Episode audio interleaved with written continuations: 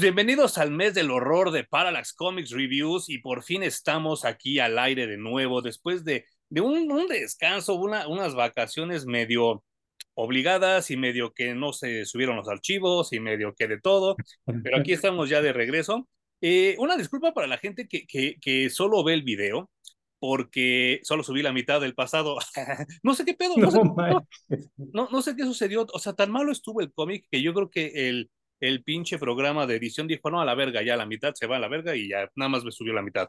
Pero bueno, de, ese, de por sí fue un programa cortito, güey, y nada más la mitad. Sí, de por sí fue corto, ¿eh? Y, y, y, sí como que este, pues ya se fue más corto aún todavía en el video, pero ya está el podcast por si lo quieren escuchar completo.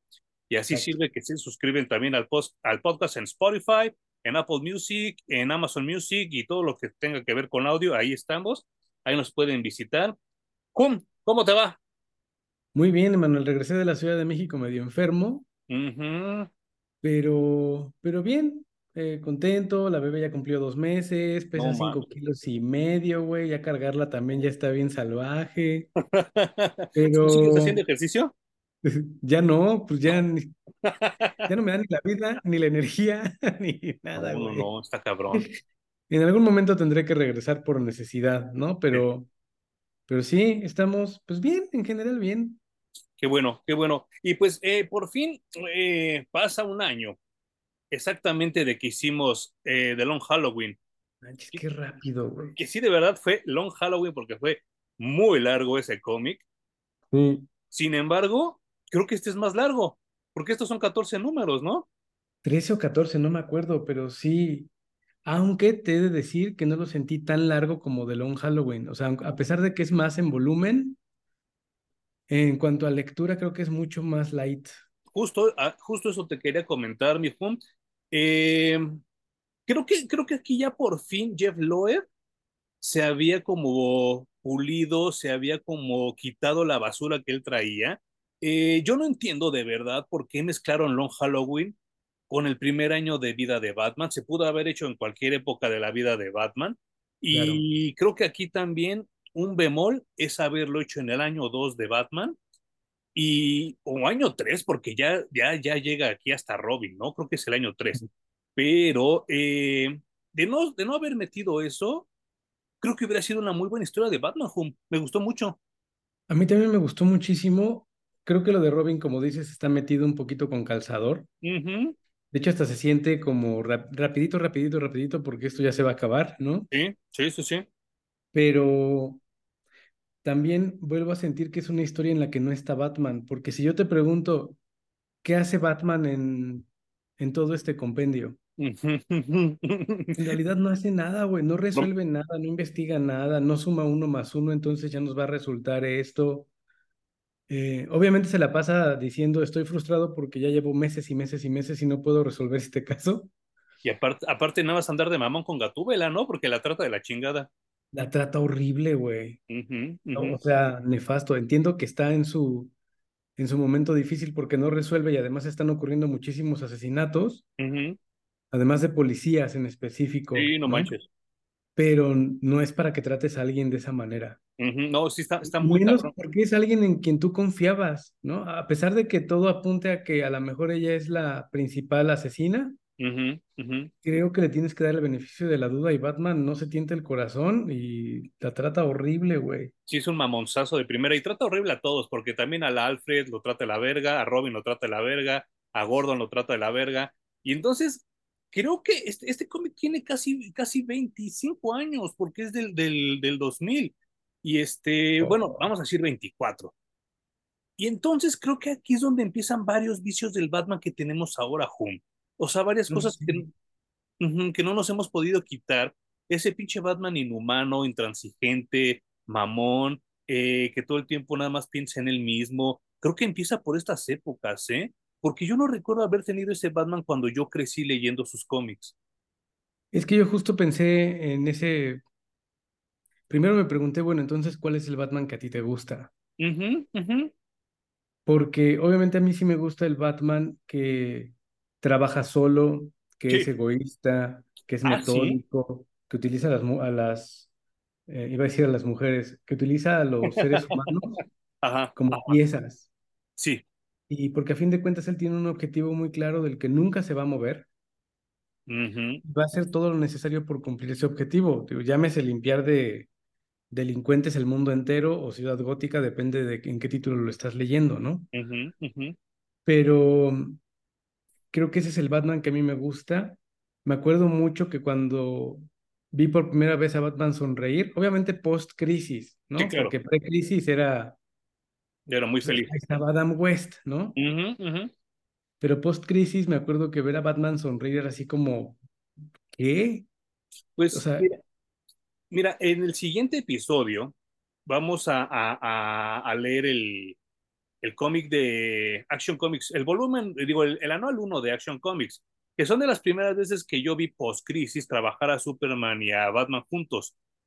Creo que ese es mi, mi Batman favorito. Ya lo discutiremos en ese episodio, pero a mí me gusta ese tipo de, de, de Batman, pero bueno, ya, ya, ya lo discutiremos. Pero sí tienes razón. Eh,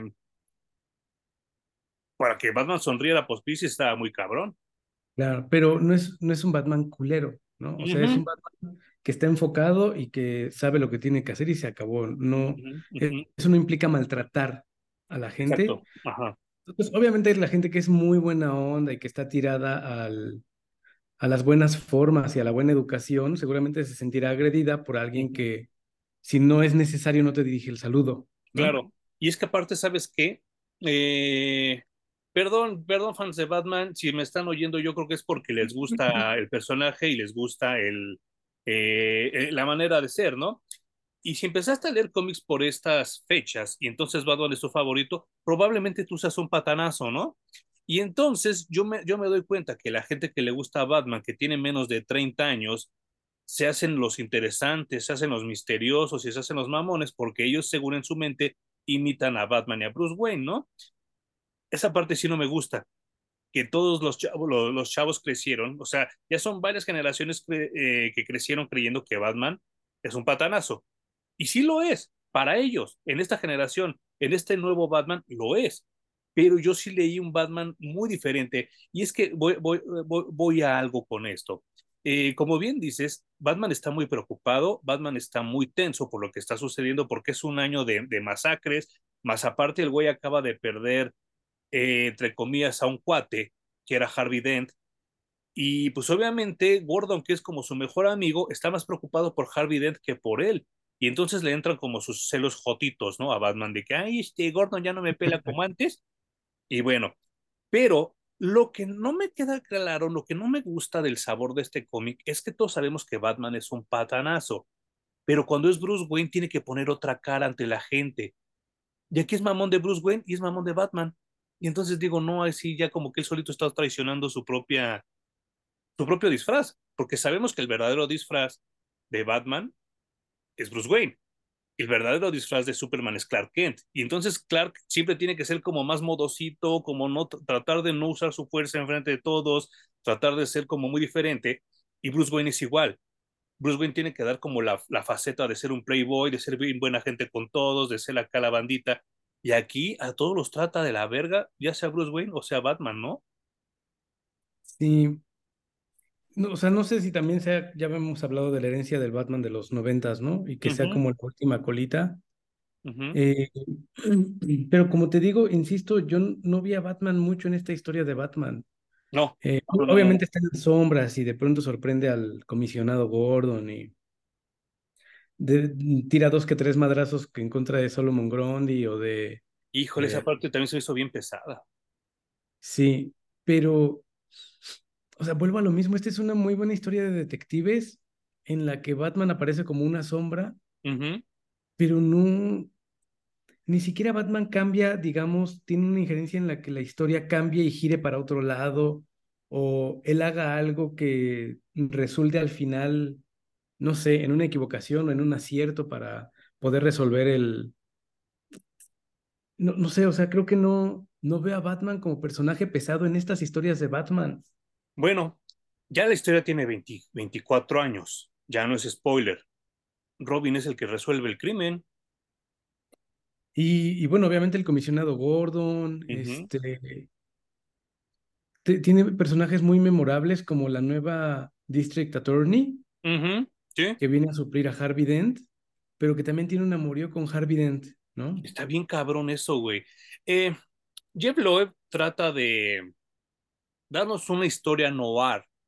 Hemos discutido mucho en este programa, en este podcast, sobre el cine noir, que pues tanto a mí como al Hum nos gusta mucho este desmadre, ¿no? De los detectives. Eh, creo que hace varios nods, varios, ¿cómo le llamas tú, Hum? Guiños Ajá, sí. a, a películas de, de, de Humphrey Bogart, a películas del cine noir, y hace también varios guiños a muchos personajes de Batman, incluido el jefe O'Hara de, de la serie de, de, televisión de Adam West. Sí. Eh, tal vez hace 24 años era muy llamativo, pero ahorita ya me estorba mucho tanto guiño, porque sí son muchos, ¿eh? Fíjate que a mí no me molesta tanto Guiño, lo que me molestó es que retomara la historia anterior Uh -huh, uh, y okay. que no dejara muertos personajes que creo que tenían que haberse muerto en el Eso. paperback anterior. Entonces te traes esos personajes para contar una nueva historia que según yo no los necesitaba. No. Eh, con que hubiera un asesino encargado de chingarse a todos los policías, que al principio parece que es por corruptos, luego parece que no tiene ninguna conexión entre ellos. Sí. Al final le, le, encuentran el asunto. También siento un poco rebuscado cómo lo resolvió, diciendo, eh, el asesino finalmente era este y además lo que ligaba a todos los asesinatos era justamente esto. Y dije, uh, ¿por qué tanto pedo de la nueva morra que meten y que tiene el amorío con Harvey Dent y luego explotar Arkham para que salgan los villanos? Al final sigue siendo, ah, ¿qué creen? Fue una familia de italianos. Uh -huh. ¿Y sabes qué es lo peor ¿Sí? de todo? Que durante esa época, y si no me equivoco, el mismo año, Hum, sale Hosh, donde nos salieron con la misma mamada. Wow. No, o sea, creo que le da demasiadas vueltas, vueltas, vueltas, vueltas. Uh -huh. Cuando ese tipo de historia ya la contó en, en Long Halloween. Sí, sí. Ahora con Dark, Dark Victory, creo que todo iba bien hasta que empezó a darle demasiado protagonismo a las familias otra vez italianas, uh -huh. porque a fin de cuentas ya tienes a todos los villanos de Batman en tus manos, ¿no? Ya vas a meter lo de Robin, eh, ya vas a establecer mucho mejor al, al comisionado Gordon, ¿no? Porque sí. también tiene como su pequeña storyline dentro del compendio en donde sufre por su mujer, regresa a su mujer, uh -huh. sufre por su hijo, ¿no? Etcétera, etcétera. Por la gente que le están matando, incluso también porque son sus, sus compañeros, son sus amigos. Uh -huh. Uh -huh. Y creo que fueron tantas cosas que quiso meter, quizá por eso es un poco más larga. Sí. Que se le salió un poco de las manos, entonces resuelve muy poco de todo lo que abrió. Uh -huh. Solo al final se acuerda que, pues sí, tiene que resolver los asesinatos múltiples y dice, aquí está el, el culpable y se acabó el, el cómic. Yo los primeros seis números los disfruté como no tienes idea se me pasaron rapidísimo, rapidísimo y sí me estaba construyendo una historia tipo noir porque, ya lo he comentado yo en otros videos cuando surge el tema, en el cine noir hay una regla, entre más rubia sea uno de los personajes, más peligrosa es. Y aquí se estaba yendo para allá, ¿eh? Y yo dije, no mames, por aquí está el chingado pan, ¿eh? Porque sí, sí, sí. Te, es que te infieren algo súper enfermo porque te dan a entender que esta chavita eh, ahorita se me olvidó el nombre, pero ahorita lo consulto, era, era no solo alumna, sino mega ultra fan de Harvey Dent. Y entonces, eh, para ella es como un golpe muy fuerte el tratar de estar del otro lado del estrado y ser fiscal de distrito en un caso donde él era el implicado. Sin embargo, ella hace su chamba así como, como, como tendría que ser, eh, sin miramientos, sin si usted era mi maestro y usted era mi cuate y usted me gustaba, no, a chingar a su madre y lo refunde más en la cárcel, lee más tiempo. Sin embargo, anda con, con pasos chuecos con los Falconi, ¿no? Y, y, entonces yo dije, ahí está el megapan, ¿eh? Dije, no, no mames, está súper bien cimentado, está súper bien establecido, es un personaje que nunca vamos a volver a ver en la, en la continuidad de Batman. Y de repente llega el número 6 home y sale el guasón y caga todo, güey. Pues de hecho, también creo que el guasón tiene un papel más o menos pequeño. Pero, pero ¿cuál era la necesidad de meterlo, home? No, pues ninguna. Obviamente solo porque es Batman y porque sin Guasón no hay Batman y sin Batman no hay Guasón. Eh, a mí me parecen errores mucho más horrendos, por ejemplo, cuando, cuando matan a esta nueva District Attorney, que es como muy... Parecía ser un personaje súper importante, a mí me estaba gustando Sí, mucho. no manches. Y se la quiebran como si nada, güey. Sí, sí, sí, sí. Además con un pretexto bien súper pendejo. Súper Así pedorro, güey. o sea, literal es que todavía amo a mi esposa, ¿no? Y ya, fin. No, güey, no, no, no, no. Eso, eso me pareció muy malo. Janice Porter se llama la chava. Janice Porter. Eh, yo hasta llegó un momento donde mi imaginación viajó mucho, Hum, y hasta llegué a creer que era la esposa disfrazada. Y dije, Es a, lo mejor está tratando de enamorarlo, pero de enamorar a dos caras también. O sea, enamorar a Harvey y enamorar a dos caras al mismo tiempo. Y dije, no mames, qué inteligente se va a ver este pedo si surge así. Y de repente nada más oye, cuá, cuá, cuá. Sí, porque también estaban haciendo mucho hincapié en que la mujer estaba desaparecida, ¿no? Sí, sí, sí, sí. Nadie podía encontrarla. Ujú, ujú. Cre- Creo que aventó muchísimo al aire y luego ya no supo cómo jalar todos los hilos, Sí, güey. sí, no, no, no, no, no, Se fue por la más fácil. Y, a mí, no, eso al final ya no me convenció, pero creo que de todas maneras, yo siento que sigue siendo una buena historia. Quizás me atrevería a decir que me gustó más que Long Halloween, A mí también, a mí también. porque también creo que a pesar de ser una historia con sus raíces en lo noir, intentó darnos una historia más moderna, mucho Sí, más nueva. sí, sí, sí. Entonces solamente tiene ciertos personajes que están metidos en este concepto de lo noir y Ujú, todo lo demás ya está tirado para otra década, güey. Sí, Y claro. eso creo que está, la estaba armando muy bien y estaba mezclando ambas cosas perfecto Ujú, y pff, Sí. valió gorro. No, y aparte, ¿sabes qué? Em, creo que es una historia que con ocho o nueve números hubiera quedado poca madre. No tenía que haber sido a Ujú. 14 y con nueve yo creo que máximo hubiera quedado bien chingón porque llevaba muy buen ritmo. Y de repente, híjole, extenderse a 14 números y luego eso de que, eh, eh, bueno, dos caras y el acertijo son mis dos personajes favoritos de los villanos de Batman. Y aquí los dos tienen mucho peso y me gusta eso. Pero de repente yo como que si yo no veo ni a dos caras, ni al acertijo trabajando con Salomon Grundy, ni con Mr. Freeze, y mucho menos con, con este, con el espantapájaros, ¿no? Y aquí son amiguitos todo el tiempo. Y hasta pelean juntos y hasta la hacen de pedo juntos. Y dije, no, esto sí está como medio exagerado, ¿no? Como que medio sacado de la manga. Pero bueno, yo creo que todo era el pretexto para que Team Sale los dibujara todos juntos, ¿no? Yo creo que sí, güey, porque esa es otra cosa. Team Sale se siente perfeccionado, o al menos a mí me lo pareció, güey. Hay episodios, hay cómics donde dibuja perfecto el cabrón. Y hay otros donde se nota que ya tenía hueva.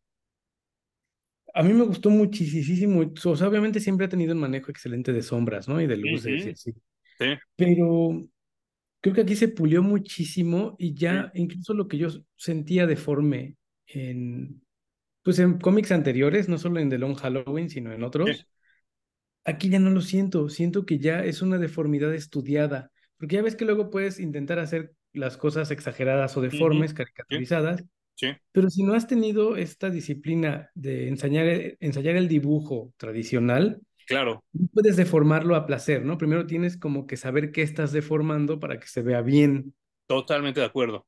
Y aquí ya lo siento súper enganchado al pinche Team Sale. Sí, y aparte, ¿sabes qué? Eh, yo solo le encuentro dos errores, y son dos errores muy comunes eh, para la gente que, que dibujamos cierto tipo de, de personajes.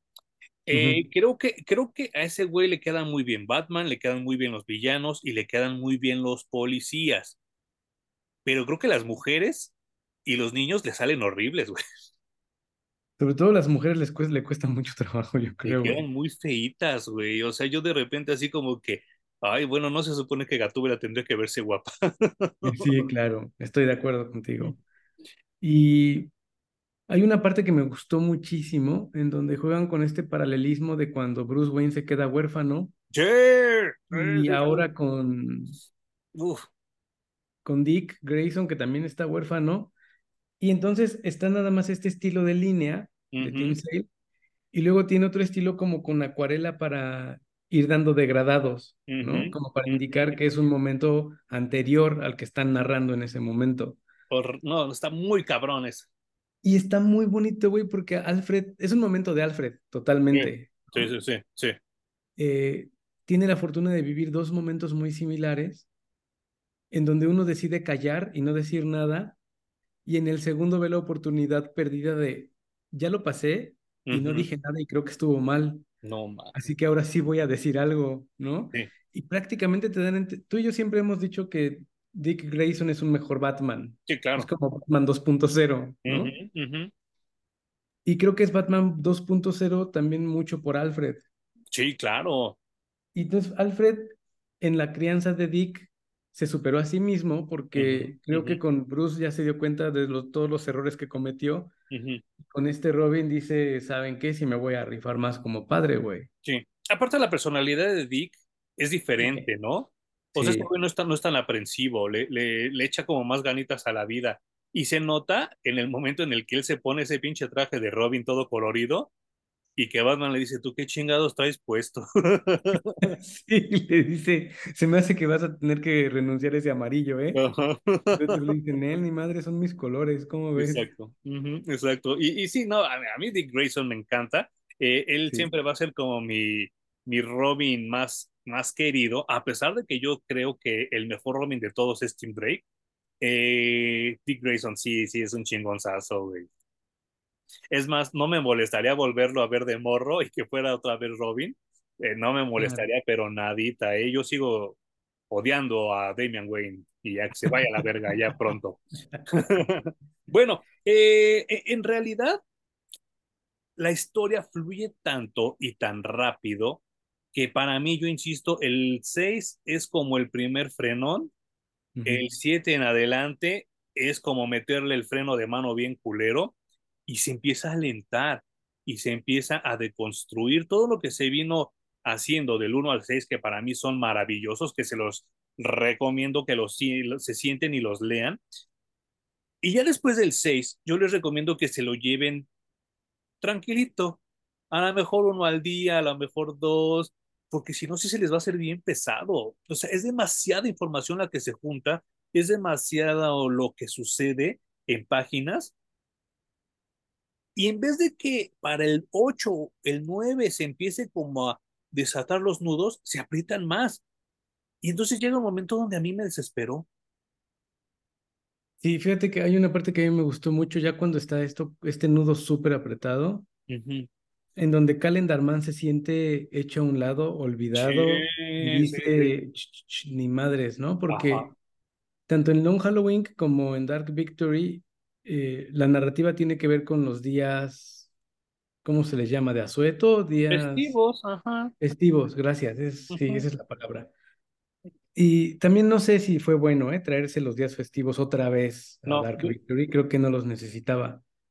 Pero te da el pretexto para que Calendarman diga, hey, esto es lo que yo hago, sí. dejen de estar chingando la madre y se ponga loco, ¿no? Uh -huh, uh -huh. También creo que lo hace en dos segundos y pudo haberlo desarrollado más. Sí. O sea, obviamente había tres personajes de las familias eh, italianas de la historia anterior que nos trajo que eran sospechosos. Uh -huh. Era Harvey Dent, era la nueva District Attorney, era eh, Calendar Man, era Catwoman. Uh -huh. También creo que esta historia sufre de poner demasiados sospechosos. Demasiados. Y al final, yo creo que Jeff Loeb pensó que te estaba dando el menos obvio. Uh -huh pero en realidad no. Por no, sé, no sé si tú, pero yo lo vi venir. Yo también, yo también, pero es más, cuando sucede la revelación del personaje, lo salté, lo pasé, y entonces de repente me tuve que frenar y regresar y decir, ay, pusiera esta vieja. es que no es revelación, ¿no? No es revelación. Tampoco lo hace así como, ¡pum!, te explota en la cara. Uh -huh, uh -huh. Y creo que ahí también pierde un poco la historia el hilo. Ajá. De todas maneras, sigo pensando que es mejor que Long Halloween. Mucho mejor que Long Halloween. Y, y, y de verdad, bueno, hicimos la, continu la continuación porque de nuevo la historia empieza en Halloween y estamos en época de Halloween y acaba también en Halloween, lo cual me parece como muy bien Pero si de repente haces cuentas, como y yo lo leímos en compendio, uh -huh. 24 años después, yo no quiero saber, no me quiero imaginar qué se sintió haber desperdiciado 24 meses de tu vida en ese final. What? Pregúntale a los fans de Game of Thrones. no, no, no, no, no, man. Sí, pobres, pobres. Qué bueno que yo nunca me acerqué a esa serie para nada, ¿eh? Años invertidos para un pinche final pedorro, güey. O los, y... de, los de Lost. O los de Lost, sí, no, no manches. Qué difícil. Yo tampoco me aventé Lost. Me aventé la primera temporada y ya. Pero al final creo que no está mal. No. No está mal de Dark Victory.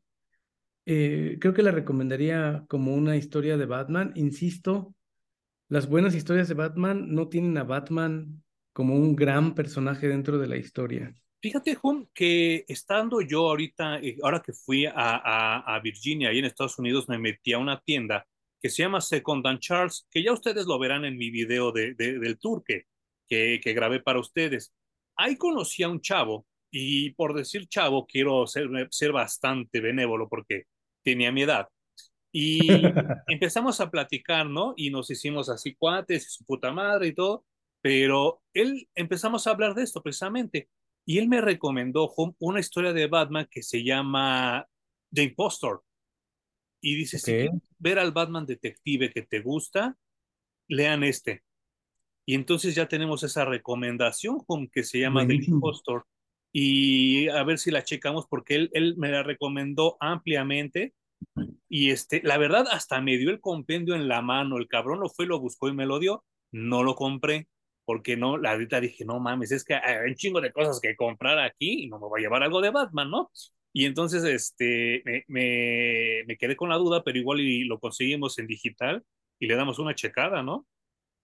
Sí, o sea, es que fíjate que yo pienso en historias de Batman y me acuerdo que los primeros números que escribió Grant Morrison para la Liga de la Justicia uh -huh. fueron una historia de Batman. Sí, claro.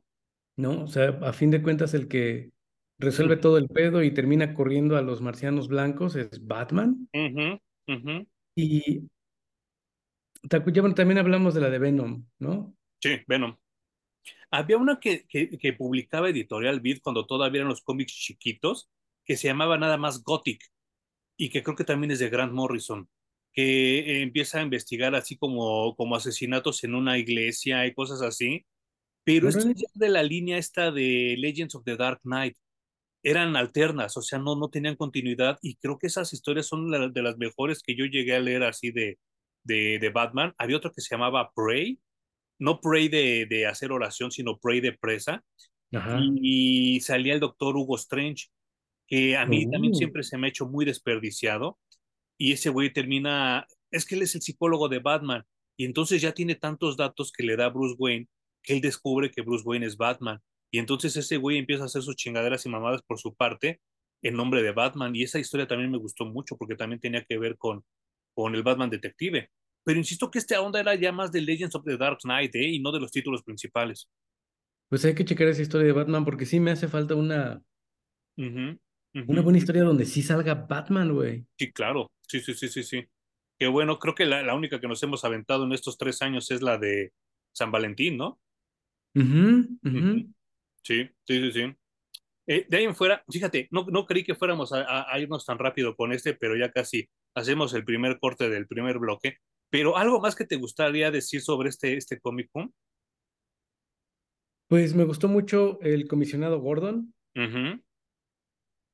Obviamente me gustó mucho Dick Grayson. Sí. Y me sigue gustando mucho Dos Caras. Dos Caras me parece un personaje sasasasasasaso. ¿Te gusta el en look que le da? De, de Dark Knight, mm. obviamente es el personaje que se la lleva completa, ¿no? Sí, claro. Eh, sí, el guasón y lo que quieran, pero, pero Dos Caras, neta, es un villano completísimo. Esto de sí. hacer a alguien bueno completamente malo y que coexistan dos mm formas de entender la vida en la misma persona, me parece que puede sacar unas historias loquísimas desde allí, ¿no? Sí, no manches. Eh, me acuerdo mucho de esta película de Nicolas Cage y John Travolta, Claro, sí, sí, sí. que Sí, prácticamente hacen lo mismo, pero ahí sí tienen dos personas una frente a la otra, ¿no? Aquí es el mismo personaje las juntan y, y creo que al menos Jeff Loeb en esta historia lo maneja súper chingón. Sí, sí, sí. Yo también creo que está muy desperdiciado Harvey Dent. Eh, no me gusta el look que le da Tim Sale, porque en teoría lo único que le sucede a Harvey Dent durante el juicio es que un culero le avienta ácido en esa parte de la cara. Y aquí el güey trae quemado hasta el cabello y el coco atrás. Y dije, no, no mames, pues tampoco le explotó una pinche bomba, ¿no? Entonces, nada más con que a mí me dieran un dos caras con, con esta parte quemada, se me haría como bastante interesante, ¿eh? Pero aquí ya le ponen todo el pinche coco quemado, lo cual a mí no me, no me gusta tanto, ¿no? Pero, eh, pero bueno, Tim Sale siempre será de los grandes en diseño de personajes, ¿eh? Porque sí, todos los hombres le quedan muy, muy bien. Sí, y bueno, las portadas, ya habíamos hablado también en su Uh, momento de las portadas de Long Halloween, que están chingonas, y aquí también, o sea, no se echa para atrás, ¿eh? Qué Puedes hacer trabajo, playeras, puedes hacer playeras con todas las portadas de Dark Victory. cabrón. Cagado de risa. Y ahora, Jun, te tengo noticias que solo nos importan a ti y a mí. Eh, se habló que esta semana regresa con bombo y platillo su Peter Spider-Man. O sea que el Doctor Pulpo otra vez va a estar en el cuerpo de Peter Parker o de alguien más, porque no han dicho de quién. Eh, creo que yo ni siquiera he leído la primera. Yo tampoco, güey, pero, o sea, lo que me queda claro es que Peter Parker ya no es un buen Spider-Man, entonces tienen que regresar al doctor Otto Octavius a rescatar las historias y los cómics en Spider-Man, porque yo en Twitter he leído mucho, mucho de gente que se queja. Obviamente he leído unos dos o tres números, eh, pues a partir de que Mary, me dijeron que Mary Jane vivía en una realidad alterna en donde tenía un marido y además tenía hijos adoptivos, ¿no? Sí, pero creo que no es realidad alterna, ¿eh? No manches. Entonces, que Peter Parker viajó y que la rescató y que ya se la trajo, pero con todo y marido. O sea, esos, esos pequeños números que leí solamente me confirmaron de que a los pobres fans de Spider-Man ahorita les están entregando pura basura. Una disculpa a la gente que nos, eh, nos está escuchando en esta sección de noticias, pero por favor métanse a la máquina de Google y busquen, por favor, eh, Amazing Spider-Man número 39, el del 2023, y por favor chequen. Híjole, yo sigo creyendo, en mi mente quiero creer que John Romita Jr. es una muy buena persona, porque por algo le siguen dando chamba, porque dibuja de la superverga de verdad no, no puedo creer que alguien en Marvel apruebe esto. O sea, nada más, quiero ver qué pedo. ¿Cómo chingada madre Spider-Man disparó telarañas de la cola para, para colgarse así? Esas no las disparó de la mano, se, parece que las disparó de la cola y se está colgando de la espalda. Eh, ¿Qué chingados tiene que hacer Electra como Daredevil con la guardia, la guardia más pedorra del universo, que no le cubre nada? Miles Morales parece que es más viejo que Peter Parker y pues ya ni hablamos de She-Hulk y de Spider-Woman, que no parecen mujeres por ningún lado. Ese es el estatus de Spider-Man ahorita, Hum. Fíjate que se, se dice que John Romita Jr. va a venir a la mole en México para Oh, marzo. No manches. Entonces, eh, Puis y Daryl, ellos se, se acuerdan mucho de cuando empezó con Daredevil, ¿no? Y Ok, son los cómics que ellos tienen. sí. Entonces me acuerdo que Puis dijo, pues yo sí pagaría por una firma en mis cómics de Daredevil, ¿no? Madres. Y le digo, pues yo sí pagaría por darle dos cachetadas y una mentada de madre, romperle el cómic de Superman en la cara y largarme, güey. es que de verdad descompuso Superman de una manera, pero horrible. Creo que el último chido que hizo John Romita Jr. fue hace 22 años, Thor. Y tan tan, se acabó, se desgastó John Romita Jr. para siempre y no, no, no veo por qué. Eh, esta fans siguen pidiendo que alguien regrese por el amor de Dios a deshacer el One More Day. mm, ya no creo que suceda. No va a suceder. Y, o sea, sí entiendo por qué con tanta basura en Spider-Man Peter Parker, he de Ujú, acla- he de aclarar, solo es Peter Parker, quieren regresar a, glo- a glorias pasadas, ¿no? ujú, Porque Después de eso, en realidad, no ha habido una sola historia de Spider-Man, salvo, salvo, el Superior Spider-Man, que es el que yo he, he, leído que los fans les gusta mucho. Uh -huh. Y yo con lo poco que he estado checando, porque de vez en cuando me asomo a ver qué chingados está pasando con Spider-Man, ¿no? Uh -huh. Nada de lo que me he topado me da la curiosidad suficiente para quedarme a seguir leyendo. Yo lo último que me llamó la atención fue como hace cinco años, fue una miniserie llamada The Clone Conspiracy, donde se hablaba que todos los muertos del universo de Spider-Man podían regresar. Y entonces, pues te, te, daban el teaser de que podía ser Craven, podía ser Gwen Stacy, podía ser el Doctor Pulpo, podía, un buen. Y tanto bueno. para que regresaran al Doctor Pulpo, ¿no? Se me hizo una pendejada. Pero en fin, eh, estaba pegada con esta noticia, Jun. Está también ahorita Nightcrawler como Spider-Man. Es el Uncanny Spider-Man. Es cierto, sí es cierto, güey. No me acuerdo cuáles son los motivos de los que, por los que está usando el traje de Spider-Man, pero no le está yendo nada mal en ventas. No lo, manches, güey. Lo cual quiere decir que la gente sí está cansada de Peter Parker. Jun. Ya, ya déjenlo, güey, bótenlo. Uh -huh. Uh -huh. Tráiganlo de vez en cuando y cuando hayan pasado 10 años denle otro título, ¿no? Para Peter Parker. Probablemente la gente que nos oye es de nuestra edad, pero también debe de haber gente muy joven que no se ha de acordar lo que nosotros vivimos cuando se fue Hal Jordan y llegó Kyle Reiner, cuando se mm. fue Woody Allen y llegó Wally West, cuando se fue Thor y llegó Thunderstrike. Mm. Y nos fue súper bien, porque nos dieron nuevas historias, nuevos enfoques, nuevos personajes. Y cuando regresaron los otros personajes, los recibimos con mucho cariño, porque dijimos, ay, mira, ya por fin regresó. Y dice por ahí Jim Cornette, ¿cómo quieres que te extrañen si no te vas? Yo creo que Peter Parker se tiene que ir por lo menos tres años. O sea, es que está muy... Yo jamás en mi perra vida me hubiera imaginado que Nightcrawler se podía poner el disfraz de Spider-Man, uh -huh. ¿no? Pero que esté pegando, dice muchísimo al respecto. O sea, que los mejores títulos ahorita sean el doctor Otto Octavius como Spider-Man uh -huh. y Nightcrawler como Spider-Man. ¿Qué pedo, güey? Eh, yo disfruto mucho a Miles Morales. Últimamente ya no lo he checado, también le perdí un poco la pista porque siento que están repitiendo esta fórmula del tío y del papá. Sí, claro.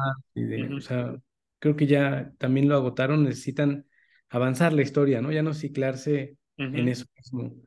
Y abandonar el Spider-Verse también, creo que es un concepto que ya se desgastó muchísimo. Yo no sé de dónde, ni por qué, ni de parte de quién. Hay un chamaco que se llama Spider-Boy, que también es como para el Spider-Verse, ¿no? Ajá, sí, sí, sí. Ahora, el rumor que está muy fuerte y que esa es la noticia también que te quiero ofrecer a ver qué opinas. Es muy fuerte el rumor de que esto es lana de Sony que le dio a Marvel para publicitar el nuevo juego que viene en dos semanas ya. Uh -huh, y que todo esto que estamos viendo de Otto Octavius, de, de Nightcrawler, es solo para vender skins de ese mm. juego. Yo no lo dudaré ni tantito. Yo escucho mucha gente que está muy hypeada. Uh -huh. Y yo lo único que veo es más de lo mismo. Yo disfruté mucho el juego de Spider-Man cuando salió para el PlayStation 4, por supuesto. De los mejores de la perra vida. Se me hace un muy buen juego. Eh, luego sacaron otro capítulo, le voy a llamar, que se llamó Spider-Man Miles Morales. Que dicen que nada más te lo echabas, creo que en una sentada, ¿no? Sí, que lo quisieron tratar como un juego nuevo, pero en, en realidad tenía que haber sido un pack descargable para el uh -huh. juego de Spider-Man, ¿no? Uh -huh. Y ahora todo lo que he visto acerca del Spider-Man 2, me parece que es exactamente la misma mecánica de juego, el mismo lugar, las mismas chingaderas. Y claro, esto de vender skins, según yo, hay lugares, hay juegos en los que sí puedes hacerlo, Uh -huh. En Spider-Man, no, yo no compraría un solo skin, güey. Eh, no. Siempre, al menos desde el PlayStation 1, me ha gustado que te los ganas, que son logros. Eso es lo, lo que te iba a decir. Si fueran desbloqueables, adelante. Pero si es pagar, uy, si no pagué por los de Chun-Li en traje de baño, güey. No, güey, no, no, y creo que, ¿por qué querías pagar? Si acaso fuera un universo Marvel en donde pagas el skin y ya puedes jugar como el Capitán América o como Iron Man, como o, Wolverine. obviamente sí lo pagas. Pero algo cosmético solo para Spider-Man, me parece que no, no va por ahí el negocio. No creo que pegue. Yo tampoco. Y ojalá que sea rumor y ojalá que sí sean desbloqueables porque no, no le veo como un motivo. Creo que esta onda de, los, de las microtransacciones o micro, no sé qué más les llaman. Sí, así se llaman. Este, no, no queda muy bien en juegos de deportes para la gente pendeja que paga FIFA cada año eh, pero para ese tipo de juegos creo que no, eh, no está chido. Y otra opción que me gustó mucho es que te vas a poder saltar los puzzles en el de Spider-Man 2, porque los puzzles eran un pinche dolor de huevos horrible, ¿no? Ni siquiera eran interesantes. Es que yo creo que es eso. A mí los puzzles me gustan en los videojuegos, sí los disfruto. Pero como bien dices, tienen que ser interesantes, no cualquier pendejada, ¿no? Sí. Eh, había algunos en el Spider-Man 1 que sí disfruté, otros sí estaban bien babosos, así de, güey, no me hagas perder el tiempo en estas estupideces. Los, de que tiene, los, los que tendrías que buscar la, la pinche, la fórmula del oxígeno y todas esas mamadas se me hacían tan aburridos, güey. O sea, por ejemplo, esos de conectar los circuitos y luego que terminara corriendo la energía, creo que los disfruté, pero lo usaron demasiado. Demasiado. Pudieron haber sido dos menos y estaba bien. Demasiado. Pero yo creo también que están, en cuanto a videojuegos, hablando al respecto, en las franquicias de terror están, de terror están utilizando este modelo de como el Fortnite, ¿no? De que se conecten muchas personas y que jueguen. Claro, sí, sí, sí, sí. Em, entonces yo compré muy contento mi juego de Evil Dead y resulta que a la vuelta de un año eh, ya van a cerrar todos los servidores y ya no vas a poder jugar, ¿no? No, ¿cómo crees? ¿Le fue mal? Solo porque pues la gente no pegó, ellos no encontraron la manera de hacerlo interesante. También te intentaban vender skins, ¿no? Para jugar en el universo de Evil Dead. Eh, ya vienen otros dos juegos más de franquicia como de Texas Chainsaw Massacre, que es la misma, y así se van a ir, ¿no? Y que le fue súper mal en los previos, ¿eh? Yo creo que también o sea, se están yendo con este engaño de que los videojuegos te pueden dejar mucho dinero así. Y Spider-Man está jugándole al engaño de que los videojuegos te pueden dejar mucho dinero con los skins. Pero está muy mal manejado, güey, porque sigue siendo Spider-Man. Eh, por ejemplo, en el, en el Fortnite, a mí me siguen vendiendo skins porque son personajes completamente distintos. no es el mismo, solamente repintado con un traje distinto. Y además, hablando de trajes de Spider-Man, hay unos ya tan ridículos, güey, tan horrendos que ni siquiera sé de dónde salieron, no sé quién los diseñó, no sé por qué existen. y, y, además no deberían de existir, o sea, creo que son como 60 skins distintos de Spider-Man anunciados, que según yo no hay tantos. Pues mira, uno de los que está muy hypeado, como lo mencionaste tú ahorita, con, esa, con este término, es el que le regaló Norman Osborn, que es el de Spider-Man Gold, o no sé cómo le llamaban, que el único diferente que tiene es la, araña dorada y los ojos dorados. Ese ya va a ser un skin, casi, casi confirmado, ¿eh? Pues estamos hablando de que están aventándonos toda la pinche basura. Y yo nada más como advertencia para la gente que nos escucha y que piensan comprarlo luego, luego el día cuando sale. Eso mismo le pasó a Arkham eh, con Batman, ¿eh? nos dieron cinco veces el mismo juego y al final ya nadie lo compró porque era aburridísimo y repetitivo. No, no, yo creo que si, si quieres gastar en un videojuego, ahí está Mortal Kombat que acaba de salir. No mames, no, no se ve muy cabrón. También he leído reviews del nuevo juego de Super Mario Brothers. Mm. Que dicen que está increíble, güey, que es una cosa preciosa, perfecta y maravillosa. Se puede jugar de cuatro, Obviamente es la misma jugabilidad de todos los Marios, pero dicen que este es así como el mejor Mario, como que agarraron lo mejor de todos los Marios y lo fueron a meter a este. Y con ese van a despedir el Switch, supongo, ¿no? Yo también creo que ya va a ser el último Mario en el Switch y luego veremos otra consola. No manches, qué cabrón. segunda noticia que solo te importa a ti y a mí. Eh, llegó James Gunn y le dijo a Jason Momoa, mi Jason, no estés triste porque ya no va a haber Aquaman, pero mira, te puedo meter como lobo en la siguiente. eso,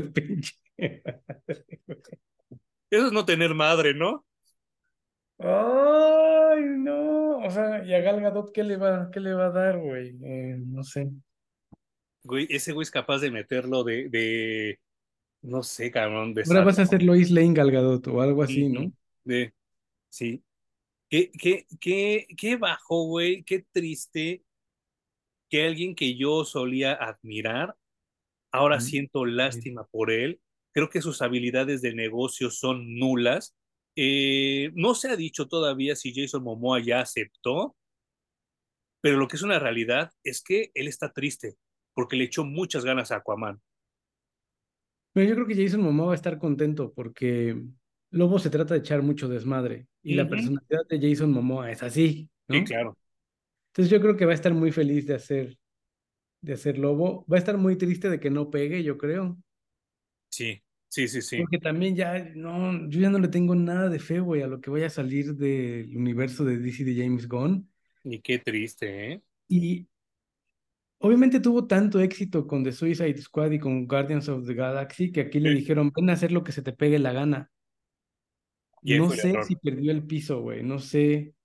Obviamente también hay que esperar y ver, o sea, ojalá, yo deseo de todo corazón que cuando vea su primer película yo diga, ándele, güey, me cayó el hocico bien culero, ¿no? Y venga Ojalá. este programa y te pueda decir, fui un pendejo y un loco y, y adelanté el juicio. Mira, yo, yo, yo te lo puedo decir de esta manera. Eh, a mí me gustaban mucho las de los Guardianes. La 1 y la 2 me parecen buenas. La 3 me parece una pérdida de tiempo. A. Eh, Suicide Squad, la que ese güey hizo, me parece genial, me parece divertida, me parece bien hecha. Así que te puedo decir que como director me gusta lo que hace, porque Y, Peacemaker, ¿no? Peacemaker, claro, Day of the este, Dawn of the Dead, se me hace una de las mejores películas de zombie de la perra vida. Pero no es lo mismo ser buen director de cine a ser jefe de marketing de DC Comics, y mucho Claro. menos de las películas de DC Comics. O sea, yo sé que el, el, el güey ha de haber dicho, va, va, va, así le entro, y a la mera hora de haber dicho, puta madre, ¿qué hace? cabrón?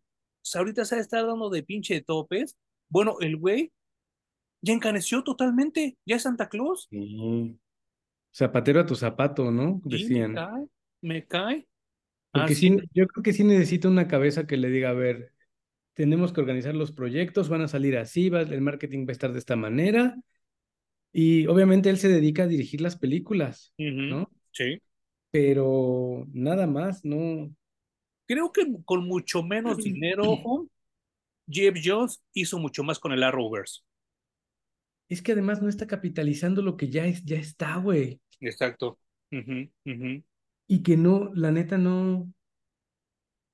Obviamente llegó tarde para la de Flash, ¿no? Dicen que metió tanto su mano Sí. que el mismo director decía, ya la chingada, güey, hagan lo que se les pegue, el- ya no quiero, ya nada más que salga la pinche película y vámonos, ¿no? Pero sí pudo haber existido esta transición como en los cómics de Flashpoint, haber capitalizado con todo lo que ya se había construido para disparar un nuevo universo, Claro.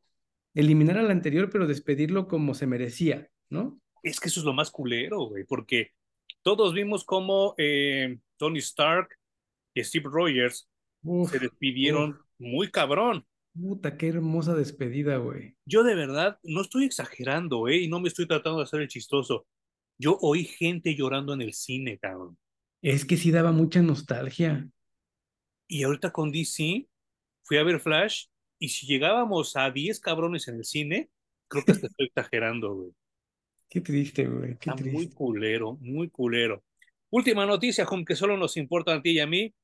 Anunció ayer Best Buy eh, por medio de sus, de sus redes sociales que a partir del 2024 ya no va a vender Blu-rays, ya no va a vender 4K, ya no va a vender DVDs. ¿Qué opinas de eso? Se veía venir,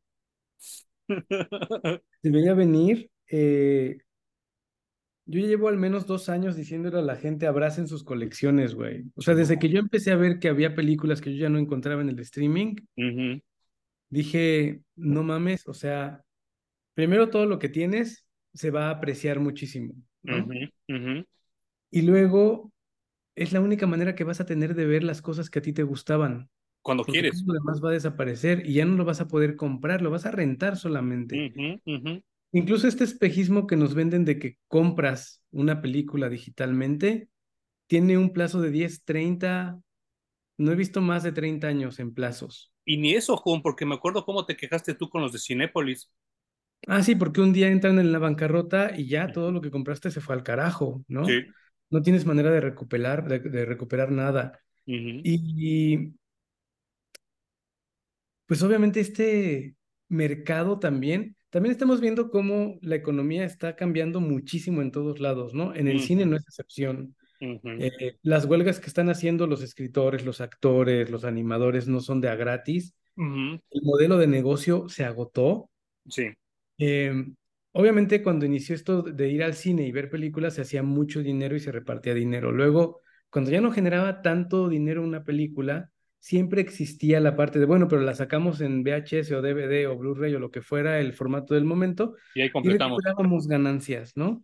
Ahora solo es el streaming y en el streaming duran muy poquito. Entonces solo vendes, yo creo, imagino que el negocio ahora es vendemos licencias, ¿no? Eh, ¿Quieres proyectar mi película en tu streaming? Dame dinero.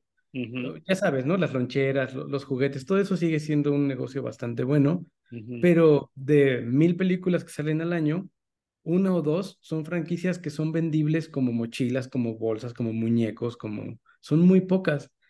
Entonces creo que vamos a ver un, primero un decline de, ya no se van a hacer tantas películas, porque ciertamente ya no es negocio, Sí, claro.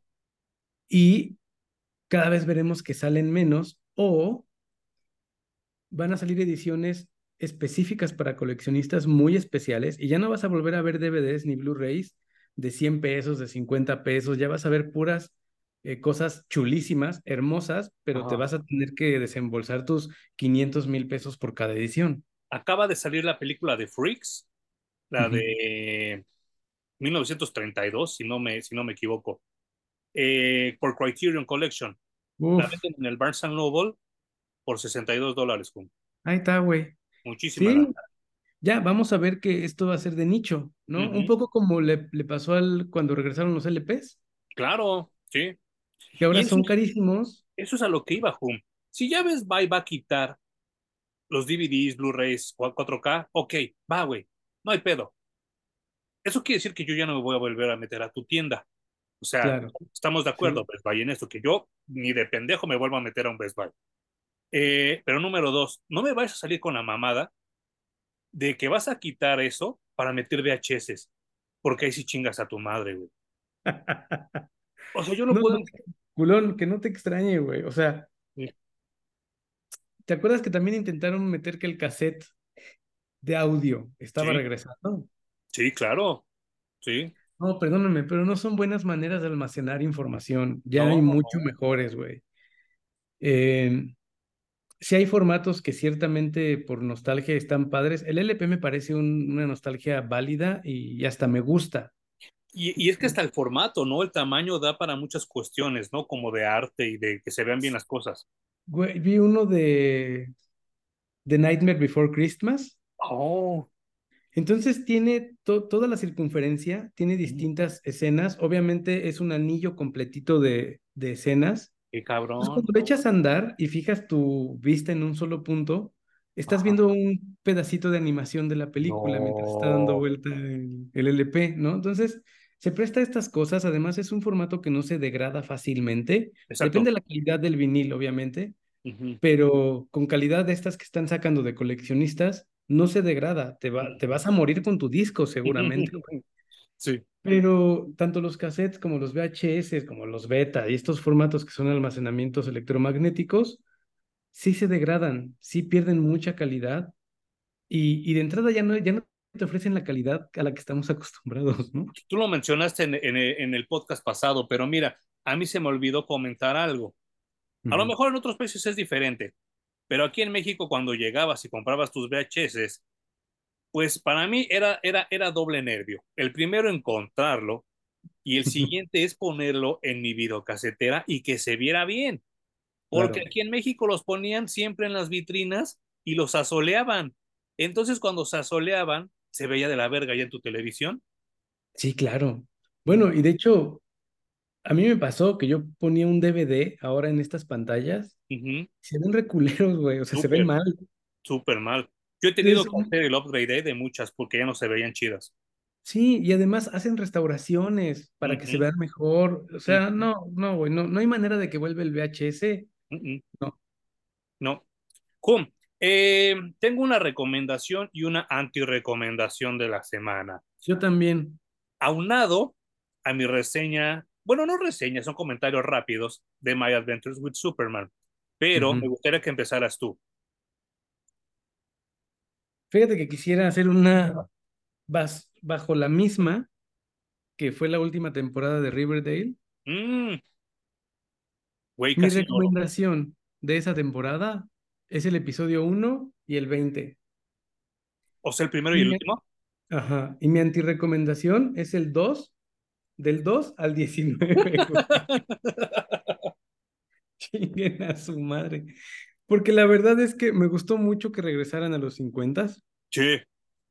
pero pasar 19 años viendo la, 19 años, 19 capítulos viendo la misma pendejada, y luego se guardaron una cosa maravillosa para el último episodio que me parece ultra emotivo, muy bien armado, eh, me deja un sabor de boca de terminó algo muy bonito, Sí, no manches. Sí.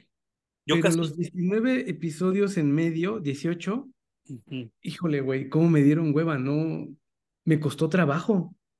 Fíjate que a, a mí me, me, me, me entretuvieron. No puedo decir que tanto como las primeras temporadas, pero a mí la parte que se me hizo como loable y como plausible de, de esta última temporada es que le dieron foco, le dieron luz a muchos actores que solo pasaron como sombra número 4 y Ah, claro. personaje que se muere número 2. Está esta chava gordibuena, la Ethel, que aquí le dieron como más chance. Hay una morra que siempre se me olvida su nombre porque yo asumo que ella ha de ser francesa. Eh, es la que le hace de Evelyn Never and Ever, que no mames palo, que es, bueno, es que todas son súper sexys ahí, pero esta no mames es como la mala mala de Malolandia aquí y súper guapa y también le dan mucho protagonismo porque en las otras temporadas salía como dos capítulos y ya a la verga, ¿no? Esa parte me gusta mucho. Sí sigo pensando y coincido contigo que si hubieran sido 10 capítulos, hubiera estado poca madre. Sí, le sobraron muchísimos episodios, güey. Y si ya tenían casi 20 para hacer, creo que pudieron hacer cosas más interesantes, ¿no? Que pasar una vida en la secundaria de los 50, bueno, en la prepa. Sí, en la prepa. Em, Pero el final sí da pechito, ¿no? y también creo que son situaciones que ya vimos en todas las temporadas anteriores, güey. No trajeron nada, nada, nada nuevo. Nada nuevo. Y con esto de, de que hubo un, hubo un percance en el espacio-tiempo y, y explotó todo y nos fuimos al pasado, creo que había muchas otras cosas que explorar. Y no, yo seguía esperando que ya va a acabar lo de los 50 y nos van a meter algo nuevo, ya va a acabar y nos van a meter. Y nunca ocurrió. Nunca acabó. Eh, pero ese último episodio es muy bonito. A mí me dio pechito bien cabrón ese último episodio, ¿eh? O sea, ¿Por qué sí. Pechito? ¿Mm? ¿Por qué Pechito? Ah, pues esa, esa sensación de que sientes como el, el que te aprietan el pecho, ¿no? Porque sientes como la nostalgia, o sea, yo me acordé de, de, de nosotros en la prepa, güey, me acordé de mucha gente, me acordé de amistades que he hecho en el camino antes y después de mi prepa, y me da miedo, porque al final, pues todos vamos a llegar a ese, a ese capítulo de, de lo que sucede con Betty, y va a haber, va a haber cosas, perdón, yo sé que ni la vas a ver, así que a la verga, ¿no? Yo te voy a spoiler. Este, Yo creo, yo creo que, que, que en algún punto de nuestra vida, Home, todos vamos a querer hacer lo que, a lo que hace Betty en ese último episodio. Seguro, ¿no? Regresar a donde la pasamos muy bien en los momentos que, O al revés, mucho. o al revés, reescribir donde la cagamos. Eh, no sé, dependerá de cada persona, ¿no? Yo me acuerdo que cuando trabajaba en Flaxo, ajá, les dije, oigan, vamos a hacer una apuesta muy creepy. O sea, vamos a ponerle dinero y vamos a apostar a ver quién se muere al último. No manches, no, no, Es no. un poco lo que le pasa a Betty, ¿no? Y dice, soy la última que queda. Pero es que me refería a, a, reescribir porque ya ves que hay una parte donde dice que ella se, se siente muy mal de que por las paperas no se pudo despedir de nadie. Y entonces, bueno, no, no, asistió al último día de clases, básicamente, ¿no? Sí. Uh -huh. Y entonces, esa parte yo creo que a mucha gente le ha de pegar bien cabrón. Sí, cuando te perdiste algo muy importante en tu vida pensando que ibas a tener oportunidad más adelante, ¿no? Sí, de hacerlo sí, sí, y ya no tuviste oportunidad. Uh -huh. Sí debe de ser bien difícil. A fin de cuentas son los pendientes que uno deja, ¿no? Yo hay gente, Jun, que no he vuelto a ver desde nuestro último día de clases. Ay, seguro, güey. Uh -huh. Seguro. Uh -huh. Eso pasa según yo todo el tiempo, ¿no? Sí, claro. Eh, me acuerdo también en esta, no me acuerdo en qué película o en qué serie fue esa de, ponte a hacer cuentas cuántas, cuántas veces, y es muy fácil, cuántas veces vas a ver a tus papás antes de que se mueran, sí, o a sí, tu sí, tío, o a tu abuelo, o a tu quien sea, ¿no? Uh -huh. Y nada más vele sumando cuánt, cuántos años duran en promedio, cuántos les faltan por vivir y cuántas veces los ves al año. Y sabrás exactamente cuántas. O sea, habrá gente que le queden cuatro veces nada más, o cinco, o diez. Muy ¿no? culero. Muy diez culero. es poquito, me parece. Sí. Pero coincido contigo, es recomendación y antirecomendación mixta. Si ustedes tienen tiempo y tienen el, el, el streaming de Netflix, póngansela a ver, pero al mismo tiempo hagan otras actividades porque si hay capítulos tediosones, ¿eh?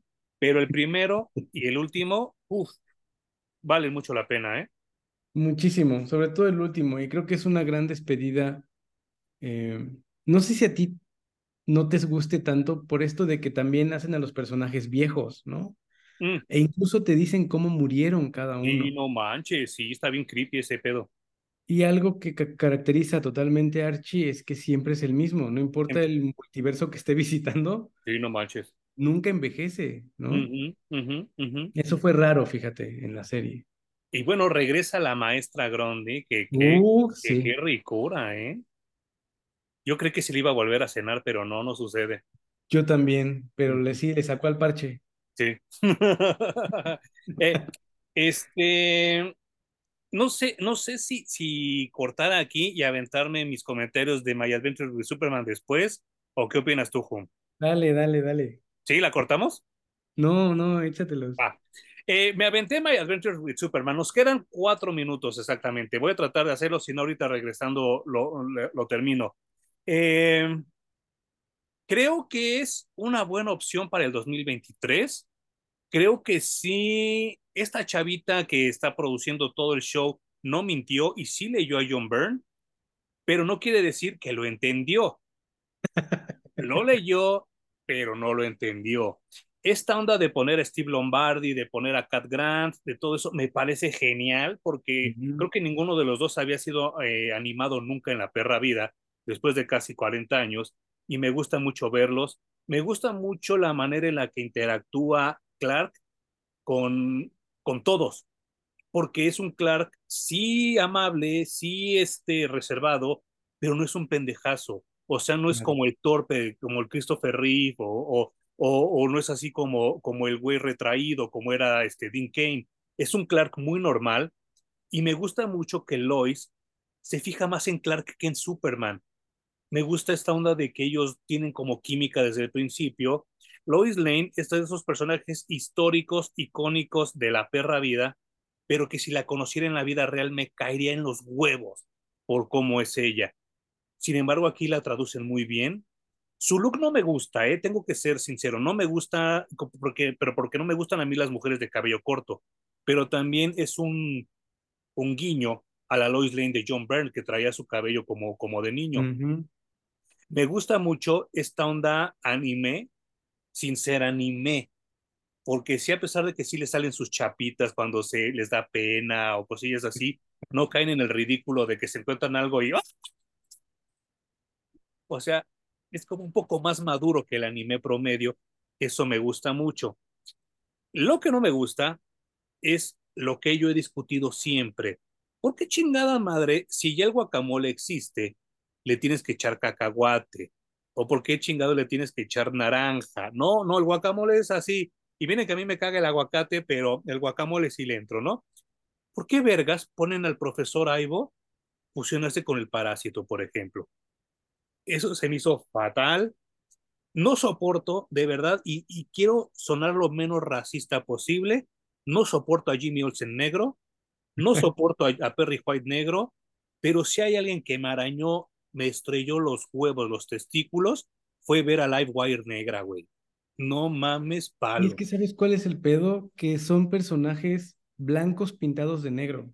Sí. Porque ni siquiera sientes que realmente reflejen una cultura, un, una forma de ser, de hablar, de uh -huh. pensar. Uh -huh. No, es un pinche blanco pintado de oscuro y te lo entregan así como para que esté incluido, ¿no? En mi mente, Livewire es como de esas chavas británicas ponquetas super patanes y aquí es como una negra que nada más está resentida con el pinche mundo. Me parece un desperdicio porque Livewire es de esos personajes que se tardó mucho en cuajar, se tardó uh -huh, mucho en que la gente la aceptara y ahora que ya la aceptó, se volvió icónica, ¿eh? Y sí. entonces me parece un desperdicio haber usado a Livewire de esa manera, porque si Harley Quinn representa a las obsesivas, a las locas y a las pendejas, eh, Livewire representa a las chavas rebeldes, güey.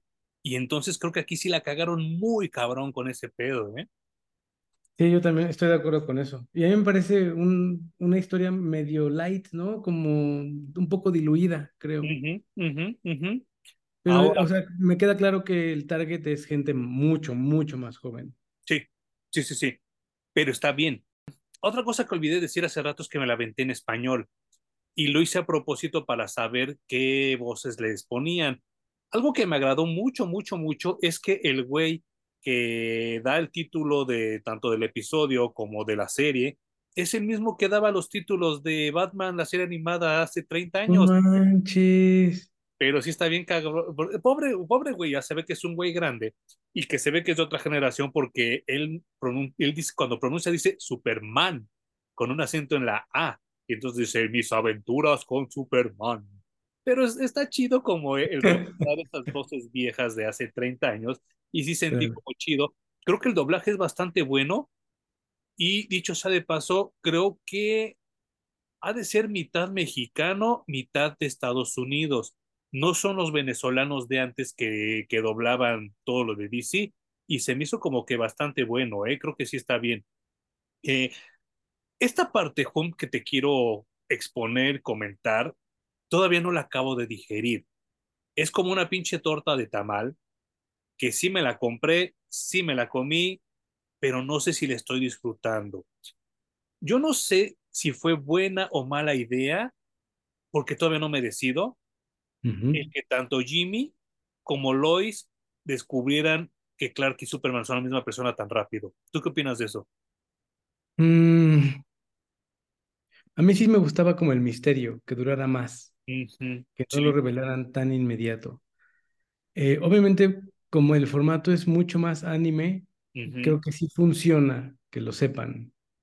Y sabes qué, según yo oí, que lo hicieron como para dar a entender que Lois es muy buena reportera, pero realmente como que más bien se lo encuentra de pura caca, ¿no? O sea, sí, sí, pero también hay veces donde este ir y venir de que, híjole, es que quiero saber si es Superman y que quiero saber si es Clark, a veces a mí me aburre. So, o sea, sobre todo en las series animadas, creo que ya está muy gastado.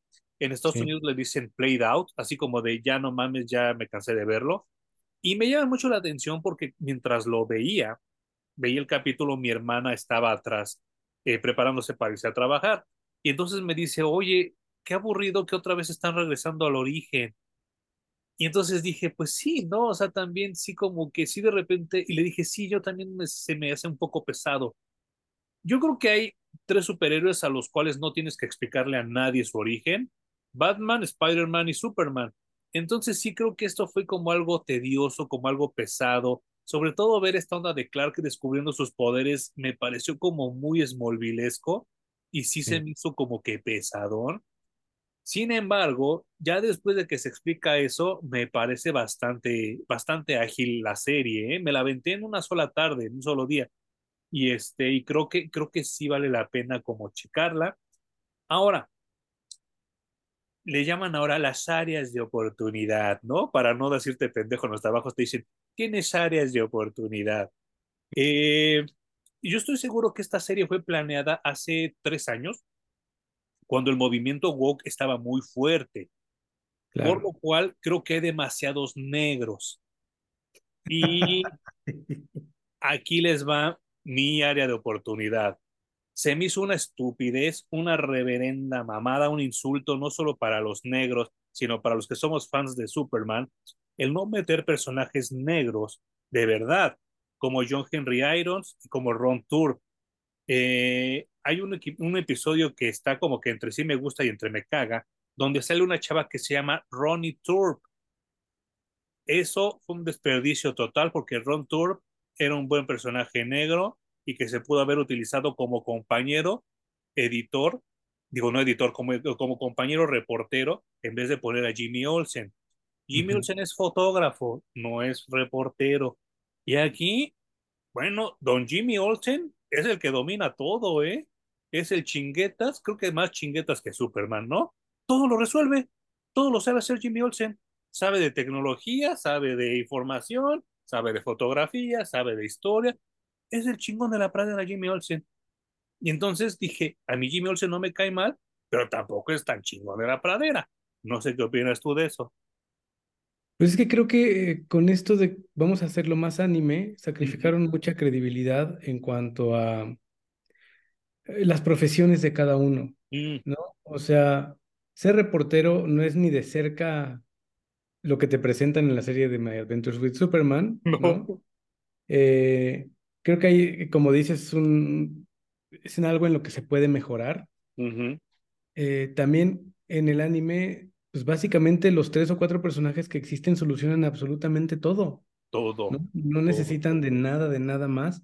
Eh, casi siempre el protagonista se vuelve ultra, super, mega, hiper poderoso porque no hay más, ¿no? Va a ser el, dios de la serie. Sí. Entonces creo que eh, a mí es en donde no me gusta mucho mezclar tantísimo el anime y darle más peso al anime que a la historia americana, que obviamente es la historia de Superman creo que lo demerito un poco. También creo que eh, se nota que le gusta mucho el lado meca de los anime. Y meco también. Y meco porque pues, también en estas historias hay mucho de cosas orgánicas, ¿no? No solamente son robots y armaduras, ni, armas super estilizadas futurísticas. También existen criaturas horrendas y que, por ejemplo, con el parásito me parece una oportunidad desperdiciada. Súper, súper. Ver un parásito creado por o diseñado a través del anime, pudo haber sido una cosa loquísima, güey, y son oportunidades que creo que se perdieron. Pero a final de cuentas, creo que como tú dices, es un buen, eh, una buena animación de Superman para el 2023. Y pues nos hemos topado en nuestra historia con diferentes animaciones que empiezan más o menos bien y la segunda temporada llega mejor y la tercera lo hacen todavía mejor y van mejorando constantemente, ¿no? Mira, ahorita ya los ojos de la nostalgia hacen ver muchas cosas diferentes. Pero a mí la primera temporada de la serie animada de Superman no me gusta tanto, ¿eh? da, hueva. Y ya la segunda y la tercera están poca madre, pero la primera está de súper huevísima. Ahora, esto me lleva a otra cuestión, lo que acabas de decir. Yo con el parásito me imaginaba un pinche kaiju tipo Power Rangers que nunca llegó, ¿eh? Pero dije, bueno, otra cosa que, que, también esta chava dice, argumenta, que sus dos influencias más grandes para esos mecas, mecos, es Evangelion, que ya no sé si es Evangelion o Evangelion, pero bueno, es esa, y el episodio de los, de los hermanos Fleischer, de las bestias mecánicas. Mm. Y sí se nota un poco hasta cómo se mueven los robots y todo eso, sí es como un homenaje a los Fleischer, que también ya me medio sale sobrando, ella es así como de... Ah". Lo que sí me gusta es que cuando se aparece Mixed Plick, sale el Superman de los Fleischer, el de los 50 y el de la serie animada, ¿no? Sí, eso también está chido. no, sé si ya también este concepto está desgastado de eh, todas las Lois Lane de los multiversos se juntan. Ya, muy gastado. Ya, ¿no? Ya también ya se murió. O sea, no, no, no en específico las Lois Lanes, sino este concepto de que el mismo personaje de muchos multiversos se juntan para hacer una policía Sí. Eh, no, ya también creo que ya, ya se murió. O sea, creo que está bien, no, no me quiero poner muy exigente tampoco, ¿no? Y yo estoy contento de que exista, o sea, sí está chido, sí prefiero eso, esto mil veces que las mamadas que han sacado últimamente en DC Animation. Eh, sí, eh, con los chavos está haciendo un madrazazazazazo, pero a lo qué cabrón. bueno, güey, qué bueno. Y, y, este, y me gusta, pero sí siento que hay muchas, muchas áreas de oportunidad. Eh, el no poner a Lex Luthor en toda la temporada me pareció un error. Me pareció como que sí me hubiera gustado que no se robara el protagonismo, pero sí me hubiera gustado verlo tras bambalinas, moviendo los hilos, por ejemplo. No Eh, sé, quizás mencionado, ¿no? Es decir, mencionado y haciendo un cameo. A fin de cuentas es un, una persona importante con mucho poder dentro de la ciudad, entonces seguramente lo tienen que cubrir en algún momento o tienen que hacer una nota al respecto. No tiene que tomar protagonismo, ni siquiera tienes que decir que es un villano, solamente tienes que decir que es una persona con mucho protagonismo dentro de la ciudad porque eh, tiene mucho dinero. claro, o, o, o, o que tu computadora diga LexCorp o tu teléfono, ándale, sí. ya. a mí se me hace como muy ridículo que no mencionen LexCorp y mencionen Gotham Glove y que salga Vicky Bale. Eso sí se fue así de, uy, sí me dio miedito. Dije, putas madres, va a venir Batman, cara. Afortunadamente no sucede. Vicky Bale creo que sí la retrataron muy bien como esta Sí. reportera culerona y como mal, este, mal intencionada y me gustó mucho. Eh, otra cosa que no, no acabo de digerir como tal, o sea, insisto, no sé si me gustó o no me gustó, todavía está en mi panza, es esta onda de, de, de... Jimmy quiere ser como el chinguetas del periodismo, pero al mismo tiempo tiene un podcast y al mismo tiempo tiene como un video, y entonces creo que le va mejor haciendo sus podcasts que como reportero. Eh, pero me gustó mucho que en los últimos capítulos, si no es que en el último, cuando está la, inv- la invasión de estos mecas, mecos, están haciendo una transmisión en vivo. Y entonces, no sé si notaste que en la transmisión en vivo empiezan los comentarios Ajá, sí, sí, sí. comenta Lana Lang, comenta Lor- Lori Lemaris y no me acuerdo a quién más vi ahí. Y entonces dije, puta, ojalá que eso no se quede nada más como un pinche guiño, un easter egg, porque hasta donde tengo entendido, Hum, creo que Lori Lemaris jamás ha sido animada Yo tampoco la recuerdo. y estaría poca madre verla. Y caería súper al pedo en formato anime, ¿no? Una sirena. Quedaría perfecto, güey. Sí, también creo que sería muy buena adición. O Mm, sea, es que muchas cosas. eh, ¿te acuerdas que también el Toyman en algún Ah, momento en el título de Batman y Superman lo hicieron eh, ya no un adulto, sino un niño, Era el nieto, ¿no? Y que además era súper chingón en mecatrónica y hacía unos robots bien locos. O sea, Sí.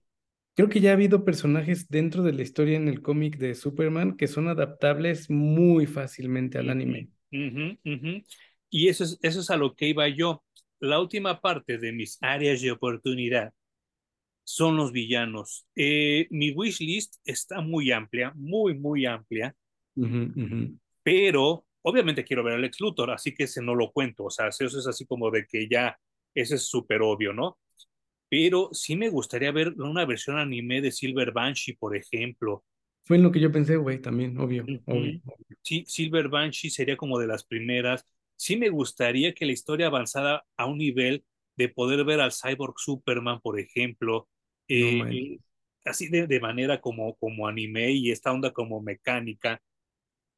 No quiero, por favor, que toquen la Dark Side hasta No, no, no. hacia el final. Y si van a tocar a un ser acá como chingón super, super cabrón, mejor denme a Imperiex que creo que ese güey le podría dar también este peso anime, este peso como mangaka, y como, porque hasta él, él es como un samurái, ¿no? En su, en su atuendo, ¿no? Se ve, se ve como, como de esta manera. Y finalmente, híjole, que le den, que le den un buen peso a, a, a, a los personajes femeninos, ¿no? Aquí en el podcast tenemos todo un episodio hablando de, de villanas de Superman, y sí me gustaría que aprovecharan ese desmadre, porque sí creo que Lois tiene demasiado protagonismo y me gustaría ver que le enfrentaran con alguien, o sea, alguien femenino o así como que, que tuviera más esta onda de, de mujer contra mujer, estaría muy, muy, muy cabrón. Me gustó que saliera Mixteplic, pero ya no me Sí, gustaría que saliera en la segunda temporada, por ejemplo. claro. Eh, y el último que quiero ver también en versión anime, porque ah, me gustaría ver la reinterpretación que le dan, es a Metalo. Y Mm, ya con eso me darían una muy buena segunda temporada. Están haciendo el teaser, porque en eso acaba el último episodio del General Zod. Yo también no sé qué perra obsesión tienen con Zod, que en todas las pinches animaciones, excepción de la de los Fleischer, creo que ha salido. Y, a mí Zod no se me hace un mal villano, pero vuelvo a lo mismo, hay el chingo de villanos que explotar para que siempre nos den a Darkseid, a Lex y a Zod. Entonces sí digo, ay no, espero que dure nada más uno o dos capítulos esta onda de Zod.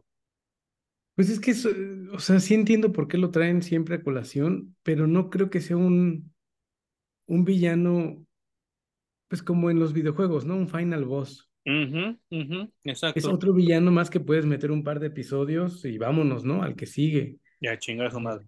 Porque Final Boss, obviamente tienes al recurrente Darkseid, tienes al Lex Luthor, Doomsday mismo puede ser un Final Boss, Uy, sí. eh, pero vaya, es tan rico el abanico de los enemigos de Superman que puedes crecer a uno lo suficiente como para que llegue a ser un Final Boss sin tener que usar a los que siempre usamos, ¿no? Y ahora que dijiste Toyman, me gustaría ver este team up que sale muy seguido de Toyman con Prankster. Claro, Estaría, estaría muy cagado, muy cagado. Porque también, vuelvo a lo mismo, se prestan para este sabor anime, de que son dos pendejazos como super nerds, que no se la pasan haciendo tonterías. y es que el anime da, da para ser cagado y ser comedia o para ser muy serio Muy y serio, ser muy violento, ¿no? También. Ujú, ujú. Ahora, nada más quiero cerrar con esto, Hum. Eh, yo no sé si decir que es buena noticia o mala noticia. Yo creo que para mí va un poco más hacia mala noticia, que ahora ya Panini también tiene los derechos de DC Comics. Mm. Eh, ¿a qué voy? ¿Qué es la mala noticia, buena noticia? La buena noticia es que Panini es mucho más barato que Smash Comics. eh, y no estoy hablando de 5 pesos, estoy hablando de 30, 40 pesos, mucho más barato de lo que era Smash Comics, lo cual eso pues sí nos ayuda mucho en nuestra economía. Lo que no me gusta es que nos duela, nos, nos cague o nos valga madre, Smash Comics era mexicano y era lana para México. Panini ya nos enteramos que es italiano y esa lana se va para allá.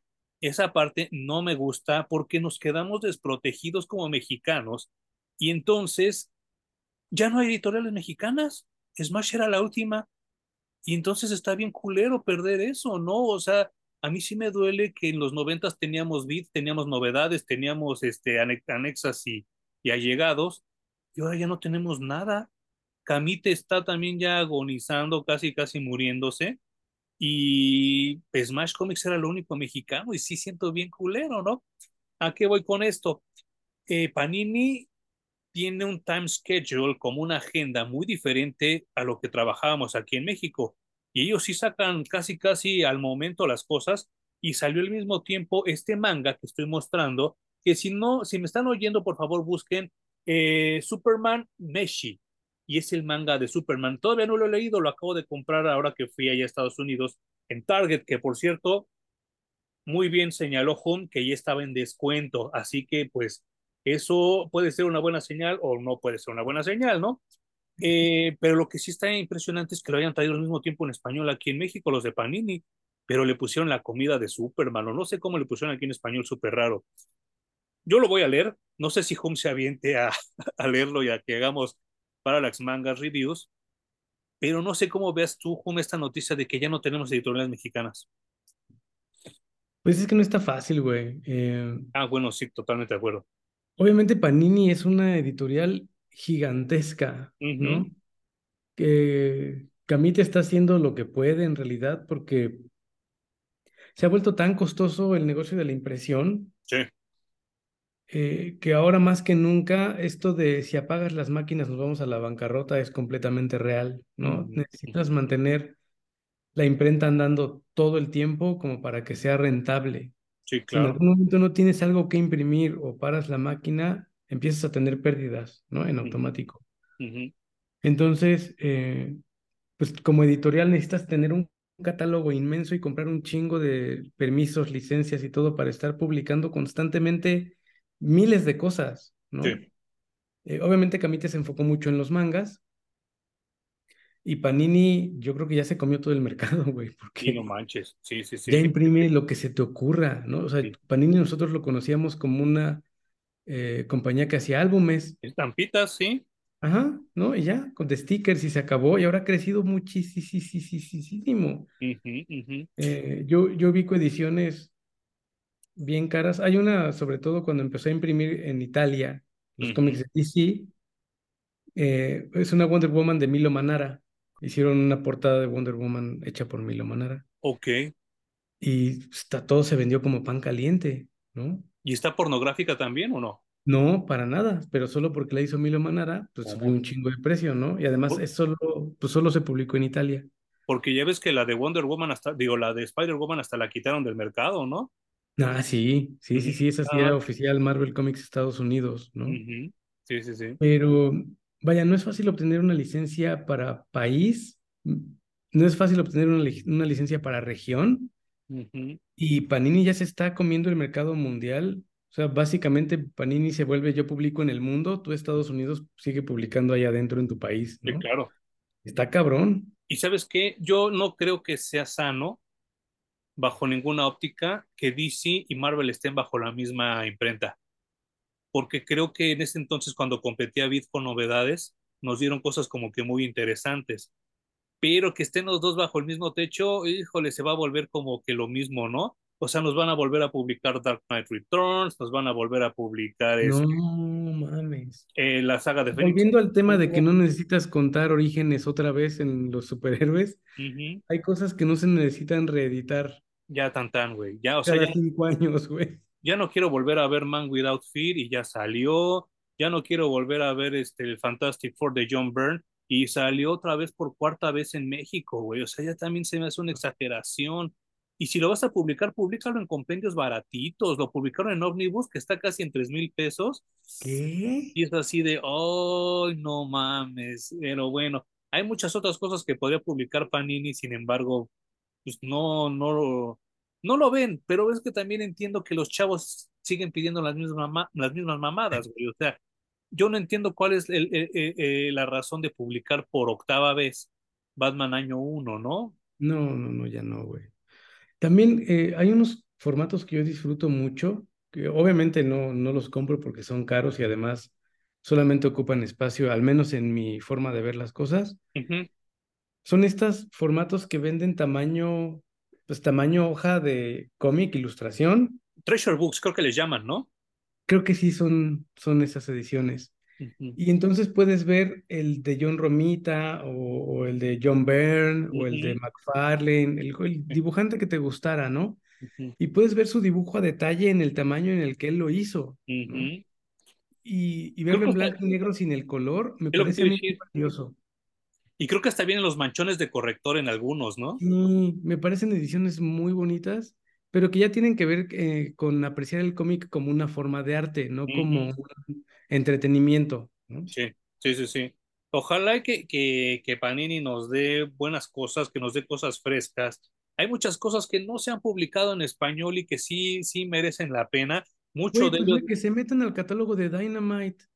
Eh, no manches, No sí, manches, güey. pues está muy cabrón, o sea, vuelve a lo mismo. Ghostbusters de IDW no se ha publicado aquí en México y creo que vale la pena y creo que el fandom de los Ghostbusters creció mucho entre los morros con la nueva película esta que salió y creo que sería una buena opción. Eh, insisto también, lo de Rebirth nos, nos lo dejaron nada más embarrado con Smash, nada más nos dieron dos, dos compendios de cada personaje, menos Batman y Superman, pero de ahí en fuera de Green Arrow no trajeron ya nada, de Flash no trajeron nada, Green Lantern lo trajeron como su pinche madre se los dio a entender, y pues ya no sé qué, qué, qué va a suceder ahora con Panini, ¿no? O sea, si, quiere, si quisiera yo ver clásicos, por ejemplo, Smash va a dejar inconcluso Night Quest, y entonces voy a decir que puta madre, y entonces lo voy a tener que volver a comprar para que No. coincidan los tamaños Ay, no. y vale para pura verga, ¿no? Pero, pero insisto, de Superman no han publicado nada de lo que hizo George Pérez, nada de lo que hizo Jerry Ordway, nada de lo que se hizo en, en el este en la postmuerte de Superman no se ha, no se ha publicado en español. Y entonces sí está bien culero, ¿no? Que no, que no se aprovechen las cosas y que sigan reimprimiendo Batman año 1 y año 2. Sobre todo porque tienes el poder de hacer lo que se te pegue la gana, ¿no? O, o sea, creo que también podrías hacer cosas más interesantes. Ha, habido muchas crisis, ha habido muchos personajes. Es más, ha habido crisis que no nacen en los títulos que conocemos, así como que en Batman o en Superman o en Flash. Nacieron en otros títulos completamente desconocidos. Eh, la Legión de los Superhéroes, por ejemplo, es un título muy abandonado, que también puede resultar muy interesante. Sí. Eh, o sea, también creo que hace falta que la gente que está en, la en las editoriales que publican cómics que le tengan un poquito de cariño al medio, ¿no? y digan, sí, lo, sí vendes más Superman, sí vende más Spider-Man, pero con ese extra de ganancia que obtuviste de esos títulos que siempre vendes, métele a los que la gente no conoce. Claro. A Smash le fue bastante bien con Something y con Constantine, ¿eh? que eran títulos que nadie conocía. Claro. Doom Patrol, ¿no? Que también ya tiene su serie. O sea, hay mil cosas que ya también salieron en televisión pero traducidos al español los cómics no han salido. No llegaron, sí, claro. Así es, mi querido Hum, y pues yo creo que con eso cerramos el podcast de hoy. Les agradezco mucho a los que llegaron hasta este punto y escuchando nuestros chismes y nuestras noticias y todo eso, les agradecemos mucho. Y Hum, ¿algo más que quieras decir de todo lo que hablamos hoy? No, no, muchas gracias que están con nosotros, que nos escuchan. Yo estoy muy feliz de que nos traigan sus orejas o en sus ojos. Y pues intentaremos cerrar muy bien el mes de octubre porque tenemos muchas cosas pendientes que leer de, de horror o de terror. Sí, sí, sí. yo creo que ya nos brincamos también el tope este de haber leído dos historias que nos costó mucho trabajo terminar. sí. La, la, trilogía de Tron y leer Batman. Pues, Star Wars y Batman, como ustedes bien saben, son temas álgidos en este, en este podcast. En este podcast, pero sin embargo, por ustedes los leemos, perros. Gracias, Hum. Gracias, Emanuel. Nos vemos, y nos vemos la semana. La siguiente semana en Parallax Comics Reviews.